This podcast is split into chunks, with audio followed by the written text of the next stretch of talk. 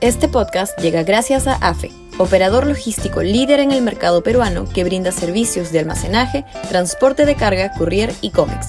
Los puedes ubicar en www.afe.pe. Y también gracias a Universidad Católica, número 1 en Perú y 12 en Latinoamérica, según el ranking mundial QS 2023.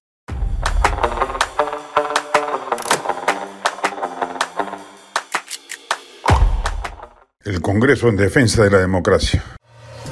Sudaca, Perú. Buen periodismo. En el Pleno del Congreso de anoche se acordó por 65 votos a favor, 46 en contra y 6 abstenciones derogar el decreto supremo 009 del Ministerio de Educación que intervenía arbitraria e inconstitucionalmente en la derrama magisterial una empresa de derecho privado. Era un abuso en todas sus líneas que felizmente ayer el legislativo ha corregido.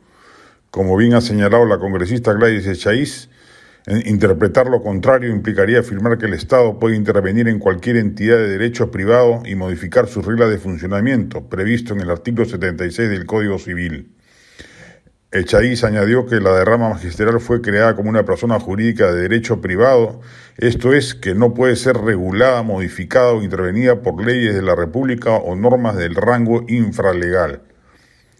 Como también lo advirtieron en su momento diversos gremios privados, la norma derogada violaba los principios de la libre empresa, ya que se permitía entrometerse en los asuntos internos de una entidad privada, no pública.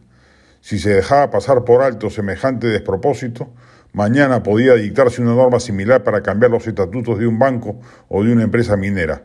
Una barbaridad desde todo punto de vista. El Movadef y sus representantes en el Congreso han recibido un portazo en la cara porque su propósito no era mejorar la derrama magisterial, que funciona muy bien y con todas las regulaciones de la SBS a cuestas, sino destruirla.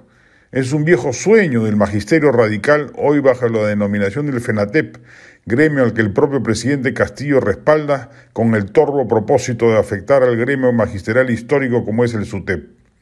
Sendero Luminoso ha perdido ayer en el Congreso y junto con él un gobierno que se presta al juego radical y no le importa avasallar las normas constitucionales de defensa de la propiedad privada con tal de lograr sus objetivos políticos. La mayoría democrática del legislativo se ha comportado a la altura de las circunstancias. Hay que estar prevenidos, sin embargo, porque volverán a la carga y buscarán subterfugios legales para lograr sus metas de afectar a una institución conducida de manera ejemplar por el SUTEP. Los remanentes del senderismo no cejarán en su empeño destructivo. Los congresistas que anoche dieron una lección de institucionalidad deben estar atentos para impedirlo nuevamente.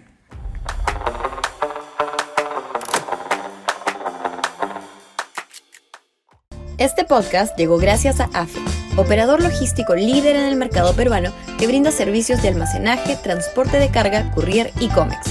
Los puedes ubicar en www.afe.pe. Y también gracias a Universidad Católica, número 1 en Perú y 12 en Latinoamérica, según el ranking mundial QS 2023.